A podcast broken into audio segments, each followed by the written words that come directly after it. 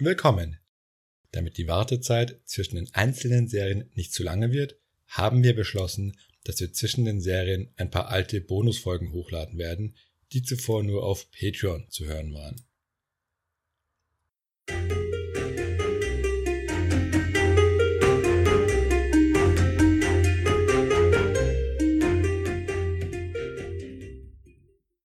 Willkommen zur Welt der Spätantike. Ich bin Patrick. Und ich bin Christoph und willkommen zur zweiten Bonusfolge zu den Vandalen. Die Gens der Vandalen ist untergegangen, ihr Königreich erobert und sie selbst ins Römische Reich deportiert. In dieser Folge beschäftigen wir uns jetzt mit den Spuren, die sie in europäischen Erinnerungen hinterlassen haben. Wie so oft verändert sich mit der Zeit das Bild im Laufe der Jahrhunderte und wir sehen uns an, wie die Vandalen eine Zeit lang für Slawen gehalten wurden was die Schweden mit den Vandalen zu schaffen hatten und natürlich, woher unser heutiger Gebrauch des Wortes Vandalismus herkommt. Diese Vandalen. genau. Man braucht echt bloß die Zeitung aufzuschlagen und Nachrichten zu gucken und man findet sie immer wieder. Richtig, sie begleiten uns bis heute. Okay. Bei der Hunnen-Bonusfolge haben wir ja gesehen, was für einen Einfluss die gallische Geschichtsschreibung und die vielen Heiligenlegenden hatten. Und sie schlagen auch mit den Vandalen wieder zu. Es gab nämlich in den karolingischen und späteren Skriptorien die Tendenz, die verschiedenen Kriegszüge im Gallien des 5. Jahrhunderts einfach zusammenzuwerfen. Gleichzeitig wurde auch Victor von Vita, unser aller Freund, im gallischen Raum sehr stark rezipiert, sodass dann den Chronisten in Gallien die Vandalen auch aus dieser Quelle bekannt waren und sie natürlich wussten, was sie für ketzerische Bösewichte waren. So berichtet zum Beispiel Gregor von Tours in seinem Werk über die Märtyrer, dass der Hunnenkönig Gausericus die Stadt Vasatis angegriffen hat und dann kam es zu einem Wunder und die Stadt wurde gerettet. Es kommt infolgedessen dann zu einer Dankesmesse für die Rettung der Stadt und siehe da, ein weiteres Wunder. Es erscheinen drei leuchtende Kugeln, die sich zu einer einzigen Kugel vereinigen. Es handelt sich hier wie man sich denken kann, um ein göttliches Zeichen und ein Hinweis auf die göttliche Dreifaltigkeit. Beim Namen Gausericus ist unschwer Geiserich zu erkennen, der hier aber zu einem Hunnen gemacht wird. Also Hunnenkönig Gausericus. Und der Hinweis auf die Dreifaltigkeit wiederum spielt auf den Gegensatz von Katholiken und Homören an. Über den wusste Gregor über die Lektüre von Viktor von Vita Bescheid. Das heißt, Einerseits besitzt Gregor Kenntnisse über die inneren Verhältnisse bei den Vandalen, also ihrer kirchenpolitischen Ausrichtung. Andererseits vermengt er sie mit den Hunnen, obwohl es überhaupt keinen Sinn ergibt. Also erst recht nicht, wenn man bedenkt, dass die tatsächlichen Hunnen nicht einmal Christen waren. Du sagst in drei leuchtende Kugeln, dieses Wunder ist ein Hinweis auf die Dreifaltigkeit. Ja, was. Also Hin Hinweis klingt wie so, so wie so ein Indiz. Stell dir vor, so. du bist da irgendwo davor, mir erscheinen drei leuchtende Kugeln. okay, eine Anspielung auf die Dreifaltigkeit. Ein schlagender Beweis. Stell dir vor, du bist da irgendwo vor mir erscheint während einer Dankesmesse drei leuchtende Kugeln, die sich zu einer vereinigen. Ja. Ich finde das Wort Hinweis ein bisschen Understatement. Ach so. Aber es wird noch besser. Denn die Stadt Vasatis wurde im Jahr 14 tatsächlich belagert und konnte dann aber gerettet werden. Belagert wurde sie jedoch nicht von den Hunnen, sondern von den Goten. Zumindest laut Paulinus von Pella. Bei ihnen konnten die Bewohner von Vasatis übrigens mit der Hilfe der Alanen verteidigt werden. Wir erinnern uns, die sind zusammen mit den Vandalen durch das Römische Reich gezogen. Warum diese Unge äh, Ungenauigkeiten? Dazu komme ich gleich. Also es ist ein bisschen kompliziert und es ist echt witzig, wie viel, wie viele Fehler hier gemacht werden, weil irgendwie ist alles falsch, oder? Aber ich gehe jetzt mal genau darauf ein, wie diese ganzen Fehler entstanden sind. Denn solche komischen Inkonsistenten finden sich auch in anderen Chroniken. Die mhm. Frediger Chronik zum Beispiel berichtet, dass der vandalische König Crocus Metz, Arles und Trier erobert hat. In der Frankengeschichte von Gregor von Tours wiederum ist Krokus aber ein Alemannenkönig, der zur Zeit des Kaisers Valerian und Gallienus Gallien unsicher gemacht hat. Also in den Jahren von 253 bis 260. Das heißt, auch hier ganze Jahrhunderte daneben. Und Frediger berichtet weiterhin, wie dann die Vandalen nach dem Tod des Krokus unter ihrem neuen König Trasamund durch Spanien ziehen und schließlich nach Afrika übersetzen. Das heißt, es ist zwar der falsche Vandalenkönig, aber immerhin war Trasamund tatsächlich mal König der Vandalen, anders als Krokus. Also es geht komplett drunter und drüber. Na, immerhin stimmt es ja, dass die Vandalen durch Spanien gezogen sind und dann nach Afrika übergesetzt haben. Immerhin, ja. es gibt auch Rekonstruktionen, wie genau jetzt diese Verwechslungen ungefähr stattgefunden haben. Es gab nämlich Tendenzen, die Sueben, die ja mit den Vandalen mitgezogen sind, mit den Alemannen zu identifizieren. Und es ist teilweise bis ins 20. Jahrhundert gemacht worden, dass man die Sueben mit den Schwaben identifiziert hat, die ja alemannisch sind. Mhm. Was jetzt so wahrscheinlich nicht wirklich gestimmt hat, aber es gab zumindest dieses Denken, dass Schweben und Alemannen, dass es irgendwie mehr oder weniger dieselben sind. Und die Alemannen und Alanen wurden in den Handschriften regelmäßig verwechselt, weil ihre Namen halt so ähnlich sind. Und es gab mal einen alemannischen Fürsten namens Krokus, der auch als literarische Figur als Bösewicht bekannt war. Und mit der Zeit ist es dann zu verschiedenen Verwechslungen und Verzerrungen gekommen. Also du hast diesen alemannischen Krokus, weil er alemannisch ist, wird er irgendwie mit den Alanen verwechselt, aber irgendwie sind die so eben auch mit dabei und so hat man dann dieses Kuddelmuddel und dann diese komplett falsche Rekonstruktion danach. Ein weiterer Grund für diese starken Verwechslungen und ja, Verfälschungen, wo die wahrscheinlich keine Absicht waren, lag wahrscheinlich auch daran, dass die Schriftsteller, wie jetzt Gregor von Tours, einen anderen Schwerpunkt hatten. Denn der Text von Gregor, den ich ja vorher erwähnt hatte, gehört ja zur Hagiografie. Das heißt, ihm ging es um die Beschreibung von Heiligenleben. Und alles drumherum ist halt nur als Kulisse wichtig. Das hatten wir ja schon bei den Hunden gesehen, wo auch überall ständig Hunden auftauchen, oft total ahistorisch und eigentlich nur die heiligen Frauen noch heiliger erstrahlen lassen, indem sie alle entweder die Hunden wegbeten können oder sterben. Also, das ist mehr so literarisch als jetzt mhm. historisch. Der Text ist zur Erbauung des Lesers und es geht nicht um darum, dass es historisch akkurat ist. Genau.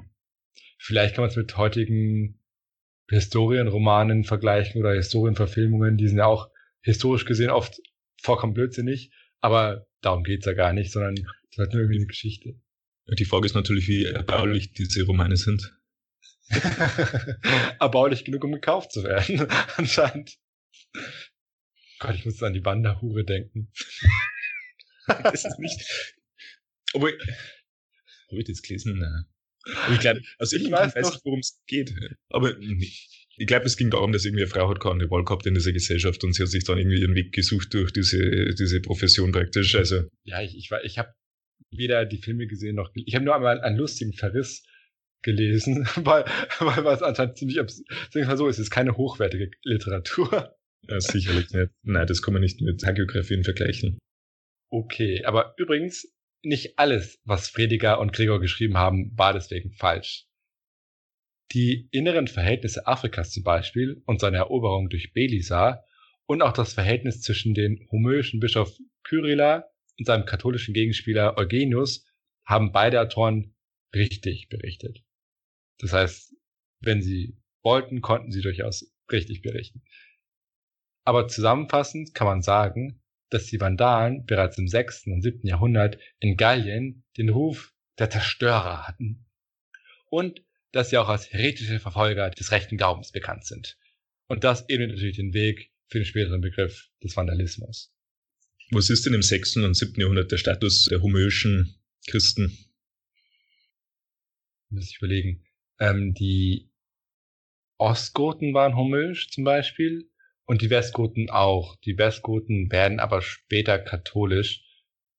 Ich bin mit meinen Recherchen noch nicht so weit, dass ich weiß, in welchem Jahrhundert das war.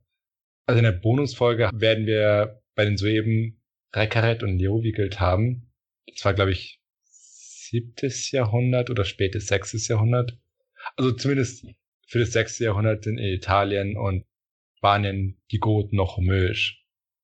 Mhm. In der Geschichtsschreibung der Neuzeit haben die Vandalen zunächst keine große Rolle gespielt.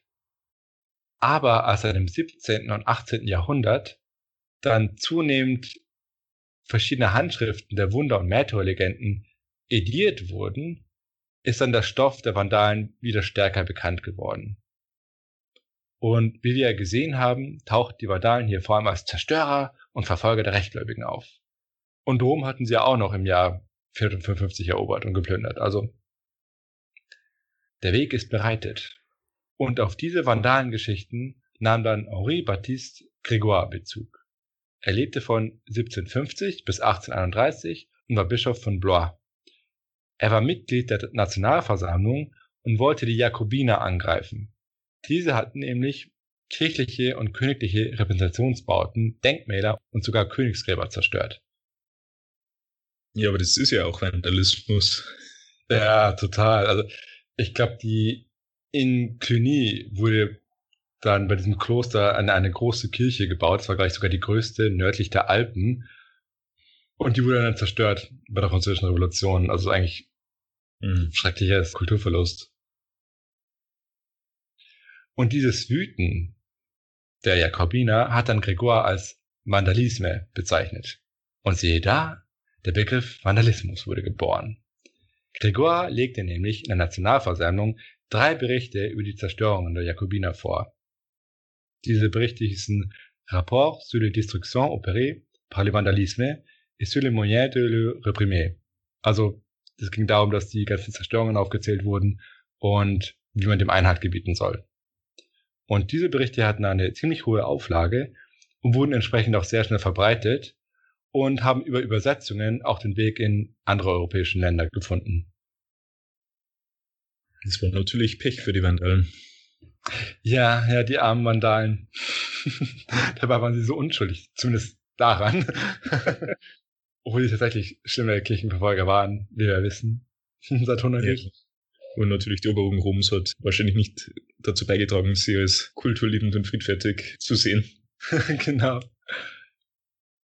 Kommen wir jetzt zu den Vandalen, Wenden und den Slawen. Denn lange Zeit wurde der Vandalenname mit dem Namen der Wenden gleichgesetzt. Und Wenden wiederum war ein Ausdruck für Slawen. Erst im 18. und 19. Jahrhundert hat man diese Gleichsetzung verworfen.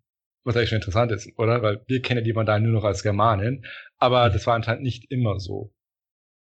Jetzt ist natürlich die Frage, wieso hat man die Vandalen überhaupt mit den Slawen gleichgesetzt? Im Mittelalter und in der frühen Neuzeit hat man zur Einordnung von Völkern die Bibel oder die römischen und griechischen Ethnographien herangezogen. Diese Ethnographien hat man dann meistens über den Autor Isidor von Sevilla rezipiert. Das heißt, Isidor kannte diese Werke und hat eine eigene Ethnographie geschrieben und diese Ethnographie war dann bekannt. Also bekannter als die römischen Originale und griechischen Originale, zumindest im Mittelalter. Das heißt, zur Einordnung der Vandalen hat man einerseits Isidor gelesen und andererseits auch die patristische Literatur, also vor allem Victor von Vita. Bei Isidor stand, dass die Vandalen ihren Namen von der Weichsel her hatten, wo sie früher gelebt hatten. Isidor wiederum bezieht sich auf Plinius, der schreibt, dass die Vandilia zwischen Oder und Weichsel gelebt hätten. Cassius Dio, also ein anderer lateinischer Autor, wiederum erwähnt auch vandalische Berge und meint damit das Riesengebirge, also beziehungsweise die Sudeten. Also seit dem ersten Jahrhundert nach Christus war der Vandalenname also mit Weichsel, Elbe und Oder verbunden. Und nach den 530er Jahren verschwanden die Vandalen ja aus der Geschichte. Ihr Name blieb aber bekannt durch Victor von Vita, durch Heiligenlegenden und andere Texte. Auf dem Gebiet das man für das Herkunftsgebiet der Vandalen gehalten hat, haben aber dann in den nachfolgenden Jahrhunderten schon Slawen gelebt.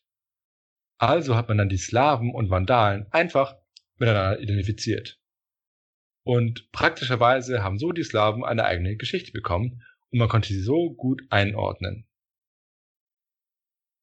Ausgangsbasis für diese Einordnung war dann wahrscheinlich die sogenannte Völkertafel.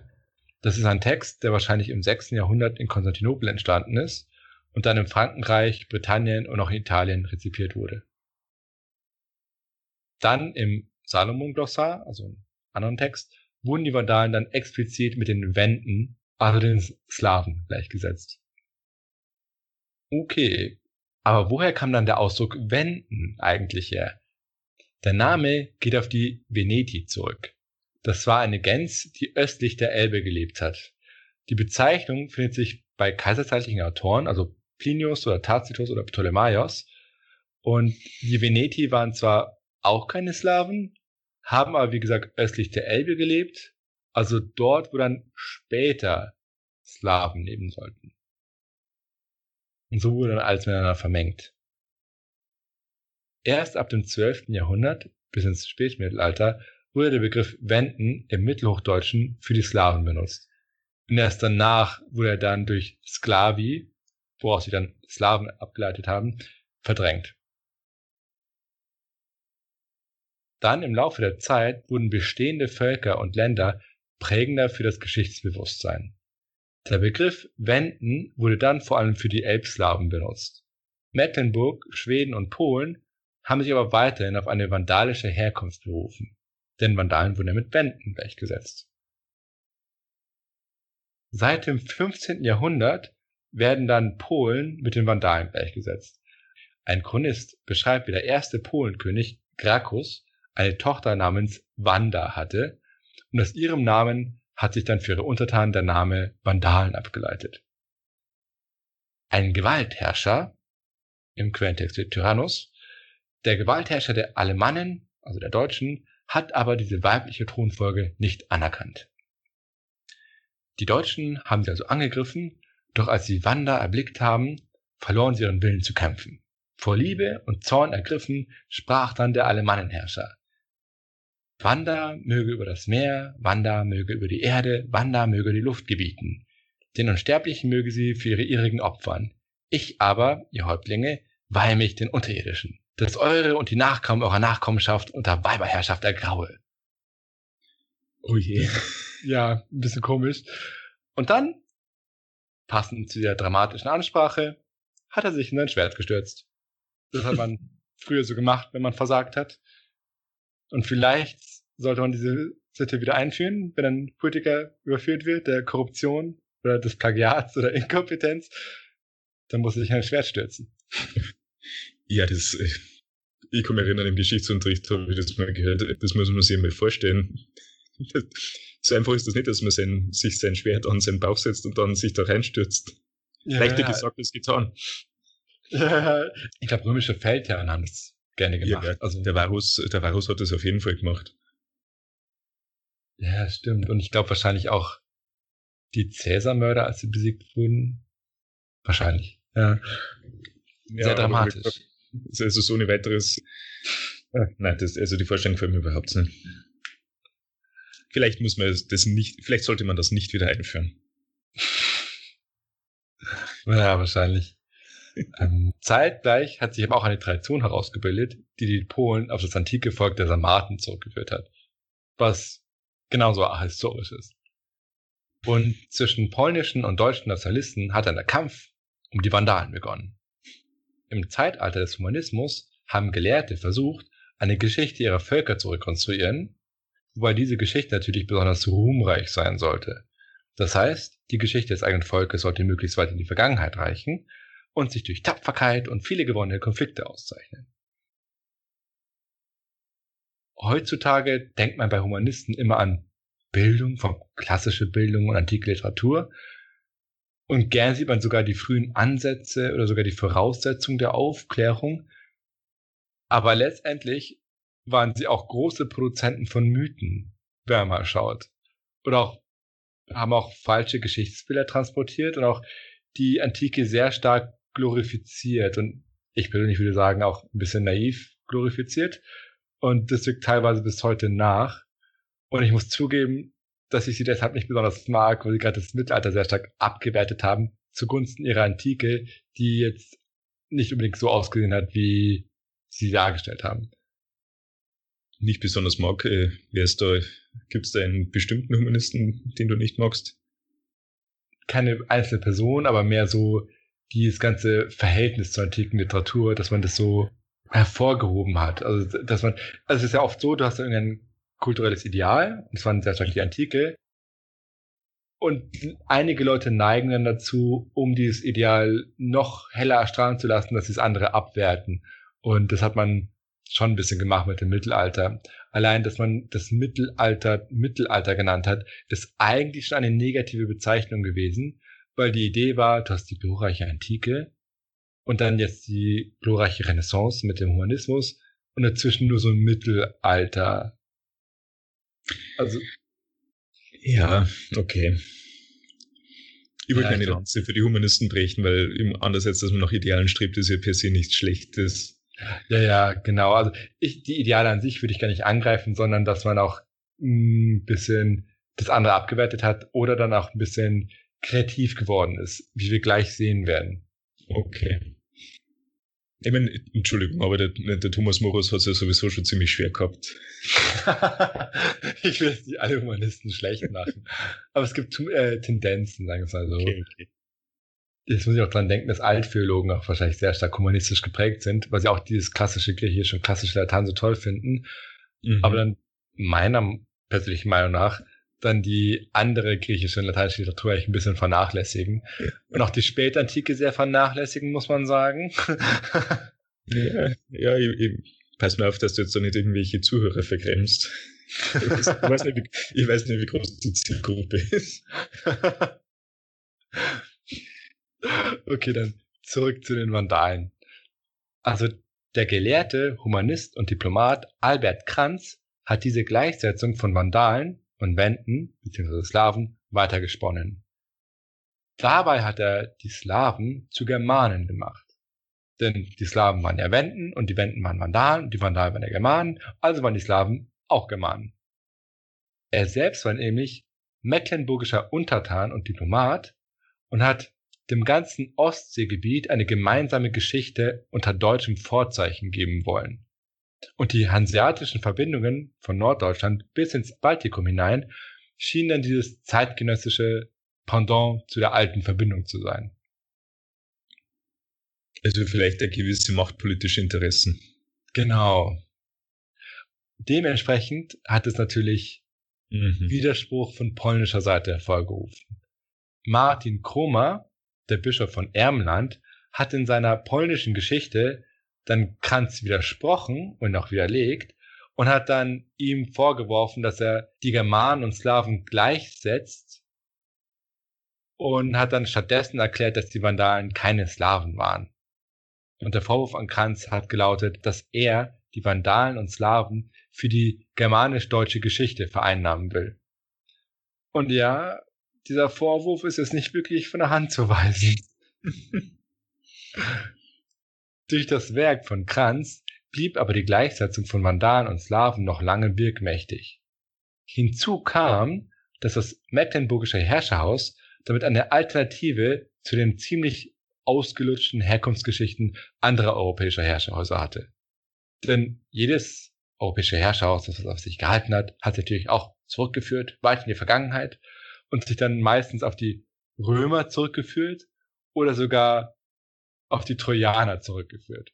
Also nicht ganz so realistisch. Ich glaube, bei den Sachsen gab es das auch im Mittelalter, dass sie auf Alexander den Großen zurückgeführt haben. Also sehr ahistorisch. Ja. Und die Herrscherfamilie von Mecklenburg war auch slawisch anscheinend. stell mir gerade vor, stell mir gerade vor, die ganzen griechischen Oberrheinpäer sind sächsisch gesprochen.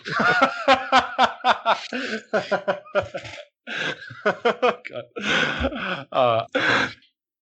Auch war die Herrscherfamilie von Mecklenburg slawisch anscheinend. Und über diese Verbindung Slawen ist gleich Vandalen konnte man sich als gleichwertig gegenüber den anderen deutschen Häusern repräsentieren. Weil man gesagt hat, ja, schaut, wir sind ja auch irgendwie germanisch wie ihr, obwohl wir Slawen sind, weil diese seltsame Brücke mit den Vandalen und Slawen geschlagen wurde. Und möglicherweise hat man auch mit den Schweden konkurriert, die sich ebenfalls auf die Vandalen bezogen haben. Das heißt, man hatte ein politisch-ideologisches Interesse an diesem Geschichtsbild.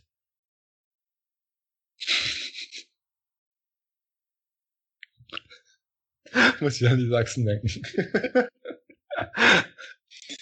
oh je. Da, wer war das? Der arme Darius. Ah, stimmt. Darius. Ah. jetzt müssen wir den Dialekt nachmachen können, dann wäre es perfekt. ja, aber vielleicht wäre es nicht angebracht. vielleicht. Jetzt stellen wir irgendwie alle, jetzt stellen wir Hannibal auch gerade so vor.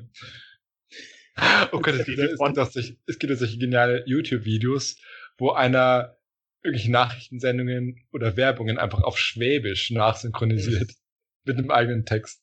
Ja, ich kenne ich kenn diese, dort jemand. Die hartes Marketing natürlich. Ja, oder die, die 300, das ist doch das mit diesen, mit den Leonidas, ähm, auf Bayerisch gibt's ja. Echt? Aha, das muss ich mal anschauen. das musst du dir wirklich anschauen. okay. Und dieses vandalisch-mecklenburgische Geschichtsbild hat ja auch ein kleines amerikanisches Nachspiel. Mhm. Denn der englische König Georg oder George hat Charlotte von Mecklenburg-Streilitz geheiratet. Und als die Ohio Company in den 70er Jahren des 18. Jahrhunderts versucht hat, Landstriche im heutigen West Virginia und Kentucky zu erwerben, wollte man der Königin und ihrer fiktiven Herkunft schmeicheln und hat vorgeschlagen, die 14. Kolonie Vandalia zu nennen. Doch die amerikanische Unabhängigkeit hat dem Ganzen einen Strich durch die Rechnung gemacht und der Vandalname war inzwischen auch langsam negativ besetzt, weil ja schon der Bischof Grégoire jetzt aktiv geworden ist, der den Vandalismus in Verruf gebracht hat. Ja, ähm, okay, da bin ich ganz froh, dass das nicht so gekommen ist. Hm. Vandalia wahrscheinlich, oder? Vandalia. Mhm. Vandalia. Dann hätten die Vandalen es nicht nur nach Afrika, sondern sogar nach Amerika geschafft. Oh, es gibt auch Vandalen in Amerika.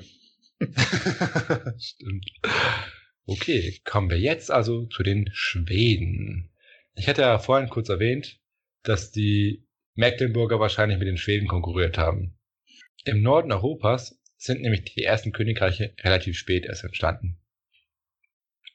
Als die Dänen die slawische Tempelburg Arkona erobert haben und später dann die Insel Rügen, haben sie Ansprüche auf die Gebiete an der Ostsee erhoben also auch vom europäischen Kontinent, und haben dabei auch die Oberhoheit über die Slawen beansprucht, die dort gelebt haben. Nach der Erlangung der Oberhoheit über Mecklenburg und Pommern haben dann die Dänen unter ihrem König Knut VI. den Titel Rex Danorum Davorumque angenommen, also das heißt König der Dänen und Slawen.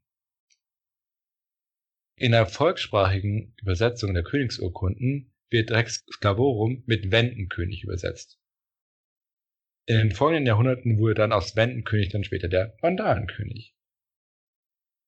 König Gustav I. von Schweden, der von 1523 bis 1560 gelebt hat, hat dann den letzten Teil dieses dänischen Titels selbst übernommen. Um 1540 erscheint dann in schwedischen Königsurkunden dann der Titel König der Schweden, Goten und Vandalen.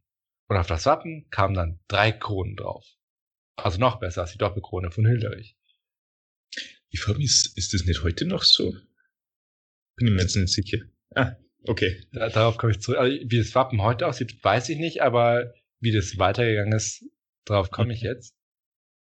Also diese drei Kronen standen natürlich für den Machtanspruch des schwedischen Königs über die Gebiete des Ostseeraums, also den Gebieten des heutigen Baltikums, Polens und Deutschlands. Und erst der schwedische König Karl der 16., also Karl Gustav, hat dann auf den Goten und Vandalen Teil der Titulatur verzichtet.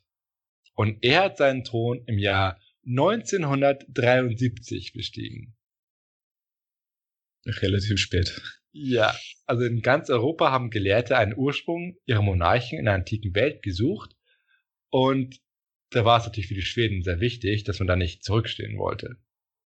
In erster Linie hatte man sich dabei eher auf die Goten gestützt, aber die Verknüpfung mit den Mandalen hat auch den großen Vorteil gehabt, dass man erstens eine zweite antike Wurzel hatte, neben den Goten, und gleichzeitig konnte man eben Herrschaftsrechte über slawische und baltische Gebiete im Ostseeraum unterstreichen. Ähnlich wie eben die Dänen. Das heißt, der letzte vandalische König war also nicht Gelimer, sondern der schwedische König Gustav VI., also Gustav Adolf, der von 1950 bis 1973 geherrscht hat. Also doch eine ziemlich lange Linie. genau. Hier sieht man, wie oft Weltbilder, Geschichtsbilder und Herrschaftsansprüche miteinander vermengt werden. Beziehungsweise hat man bestimmte politische und ideologische Ziele und diese Ziele versucht man über eine historische Konstruktion zu rechtfertigen. Das heißt, aus diesen und jenen historischen Gründen haben wir den Anspruch darauf, über irgendwelche andere zu herrschen. Oder man könnte natürlich auch die Sache umdrehen und sagen, uns Gruppe X wurde in der Vergangenheit immer Unrecht durch Gruppe Y getan und deshalb fordern wir jetzt Genugtuung. Und diese Gruppen können sich dabei ganz unterschiedlich definieren, also national, religiös, geschlechtlich oder sonst wie. Und diese geschichtlichen Konstruktionen helfen dann dabei, die eigene Gruppe in einen Gesamtzusammenhang einzuordnen. Und andererseits kann man dadurch natürlich auch seine eigene Identität stärken und, wie bereits gezeigt, auch politische Forderungen ableiten. Und es ist eigentlich ein bisschen erschreckend, wie sehr Geschichtsschreiber bestimmten Interessen folgen. Und das beschränkt sich übrigens nicht nur auf die Vergangenheit oder auf andere Völker, sondern das passiert eigentlich immer. Also, wie dann die Geschichte auch national umgeschrieben wird, haben wir im 20. Jahrhundert auch teilweise im 21. Jahrhundert ein bisschen. Also ich habe mal einen Artikel gelesen, da ging es um die Ukraine und ähm, da tobt jetzt auch der Kampf zwischen ukrainischen Nationalisten und Historikern und Russen und so weiter, dass dann die ukrainische Geschichte jetzt ein Kampffeld wird von Geschichtsunterricht und Geschichtsschreibern und so weiter, mhm. dass man dann die ganze nationale Geschichte im entsprechenden Licht schreiben möchte, was dann auch eher politischen Interessen dient als jetzt wissenschaftlichen. Und am plumpesten ist es natürlich, wenn man sogar jetzt einen Historiker aktiv beauftragt, ein Werk zu schreiben, dann ist natürlich immer so besonders. Mm. Und ein Beispiel wäre zum Beispiel eine Firmengeschichte. Also man könnte sagen, oh, wir haben ein Jubiläum, oh, es wäre jetzt nicht was Nettes, wir haben eine Firmengeschichte als Buch, also beauftragen wir jemanden. Und ich kenne auch den Fall, wo einer ein Stipendium gekriegt hat. Ich weiß es nicht mehr genau, ich sage gleich eine Bank oder sowas. Die haben in zwei Jahren Jubiläum gefeiert und wollten dann irgendwie dem Vorstand das Buch schenken oder irgendwie in Auftrag geben. Und dann hat einer ein üppiges Stipendium gekriegt, dass er innerhalb von zwei Jahren ein Buch veröffentlicht, also eine Dissertation schreibt, mhm. wo man sich dann auch fragt, wie, also erstens, wie, wie schnell muss man arbeiten können, um in zwei Jahren eine Doktorarbeit fertig zu haben. Und man wird dann von der Firma bezahlt, deren Geschichte man schreibt. Das war, ich fand es ein bisschen fragwürdig, aber okay. Ja, je nachdem natürlich, wie es wie es ausfällt. Genau. Ja. Und da sieht man auch, dass Geschichtsschreibung jetzt auch nicht immer gleich auf nationaler Ebene stattfinden muss, sondern es geht auch ein bisschen kleiner. Oder was es auch gibt, ist, dass Politiker Kommissionen zusammenrufen und dann Einfluss nehmen auf die Zusammensetzung dieser Kommission und auf die Art und Weise ein bisschen so die Richtung mitbestimmen können, ohne jetzt selbst aktiv Vorgaben zu machen, aber durch die Vorselektion kann man ja ein bisschen das Endergebnis vielleicht beeinflussen oder sich vielleicht erhoffen.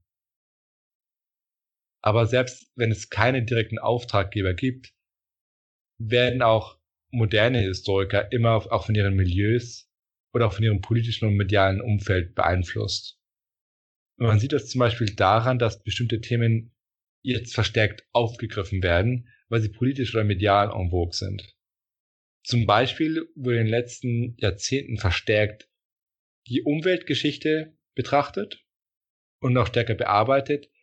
Und seit der Flüchtlingskrise zum Beispiel gab es auch viel mehr Konferenzen und Projekte und so weiter zum Thema Migration oder auch Flüchtlingsbewegungen. Aber dann natürlich aus historischer Perspektive. Zum Beispiel wird dann über das Thema Migration in der Antike geschrieben. Zum Teil gibt es da natürlich dann Konferenzen zum Thema Migration in der Antike. Es ist mir aufgefallen, dass tatsächlich seit 2015 verstärkt Konferenzen abgehalten wurden. Was jetzt an sich nicht schlecht ist, also ich möchte es jetzt nicht an sich kritisieren, aber man sieht dann, da ein gewisser Einfluss. Und ähm, dann, wenn dann ein Buch geschrieben wird, dann könnte es auch von Journalisten aufgegriffen werden, die es dann benutzen, um es ein bestimmtes Narrativ zu setzen oder um einen Punkt in der aktuellen politischen Debatte zu machen. Auch wenn oft solche Presseerzeugnisse sehr ahistorisch sind und nicht wirklich dementsprechend, was der Historiker jetzt geschrieben hat. Aber so ist es ja oft. Und eine Kollegin von mir hat mal erzählt, dass sie mal einen anscheinend furchtbaren Artikel in der FAZ gelesen hat, wo es irgendwie um die Völkerwanderung ging und die Goten. Und dann hat der Artikel irgendwie versucht, da einen Bogen zu schlagen zur Flüchtlingskrise und Migrationspolitik. Und sagen es mal so, also Vergleiche zwischen dem Römischen Reich und der Spätantike oder der Völkerwanderung und der heutigen Zeit mh, hm, hinken in der Regel ein bisschen. Ja, gut, wir wissen, wir haben jetzt ja keine Informationen, was da genau in dem Artikel stand. Ja, ja, das ist echt ungünstig. Aber die, der, der Punkt ist, dass, dass ich darauf eingehen will, dass es überhaupt eine Wechselwirkung gibt, dass die Leute versuchen, Beispiele aus der Geschichte zu suchen, um einen Punkt zu machen. Mhm. Und das Problem ist, wenn du schon einen Punkt machen willst, ist die Gefahr groß, dass du etwas vielleicht verzerrt darstellst. Vielleicht nicht einmal beabsichtigt, sondern dass du das selbst du interpretierst, weil du denkst ja, ah, heute ist es auch so und so, dann blickst du mhm. auf die Geschichte und dann neigst du vielleicht dazu, es auch irgendwie so zu sehen. Ja, je nachdem, wie das rezipiert ist. Weil andererseits äh, sollen wir ja aus der Geschichte lernen, nicht wahr? Das stimmt. Das stimmt natürlich. Aber der Punkt ist, es gibt eine Wechselwirkung zwischen Politik und Medien einerseits und Geschichtsschreibung andererseits. Also die politischen Gegebenheiten beeinflussen, wie und worüber geschrieben wird, und die Medien wiederum können auch beeinflusst werden von Historikern, die jetzt auch Gastartikel schreiben zum Beispiel oder die Bücher schreiben und die werden dann rezipiert. Ich will aber auch dabei betonen, dass diese Wechselwirkungen und Beeinflussungen in der Regel jetzt nicht direkt verlaufen. Also es kommt jetzt keiner her und sagt jetzt dem Historiker, so, forsch darüber mit dem und dem Ziel, sondern es passiert eher unbewusst zum Teil. Zum Beispiel kann es ja so sein, dass du überhaupt erst auf die Idee kommst, über ein bestimmtes Thema zu schreiben, weil das Thema in den Medien aufgeworfen wird. Oder man stellt fest, dass sich bestimmte Forschungsmoden einstellen. Das heißt, man merkt, ah, es gibt ja Projekte zu dem Thema. Das heißt, wenn du jetzt selbst einen Projektantrag stellst, hast du vielleicht größere Chancen angenommen zu werden, wenn du das richtige modische Thema nimmst. Und es ist ja so, man, gerade in der heutigen Zeit muss man ja immer mehr Anträge stellen für Projekte und Veröffentlichungen und so weiter. Das heißt, wenn man sieht, ah, da ist gerade eine Welle, könnte man ja draufspringen und es bringt in der eigenen Karriere was zum Beispiel. Also grundsätzlich sollte man immer auf der Hut sein und auch eine gewisse Distanz wahren. Erst recht, wenn das Thema irgendwie politisch ist. Okay. Das war unsere Bonusfolge zur Rezeptionsgeschichte der Vandalen. Ich habe jetzt ein bisschen versucht, jetzt die Metaebene anzusprechen und hoffe, dass ihr das interessant fandet. In der nächsten Woche geht es dann weiter mit den Goten und zusammen mit der ersten Folge der Goten-Serie wird es auch gleich eine neue Bonusfolge geben und darin beschäftigen wir uns mit der Frage, was eigentlich aus den Sueben geworden ist. Denn wer aufgepasst hat, hat bemerkt, dass die Vandalen zusammen mit den Alanen und den Sueben nach Spanien gekommen sind, aber nur die Alanen und Vandalen nach Afrika übergesetzt sind. Was ist also aus den Sueben geworden? Wenn es euch interessiert, dann schaut doch auch nächste Woche hier bei Patreon vorbei. Bis zur nächsten Folge. Bis zur nächsten Folge.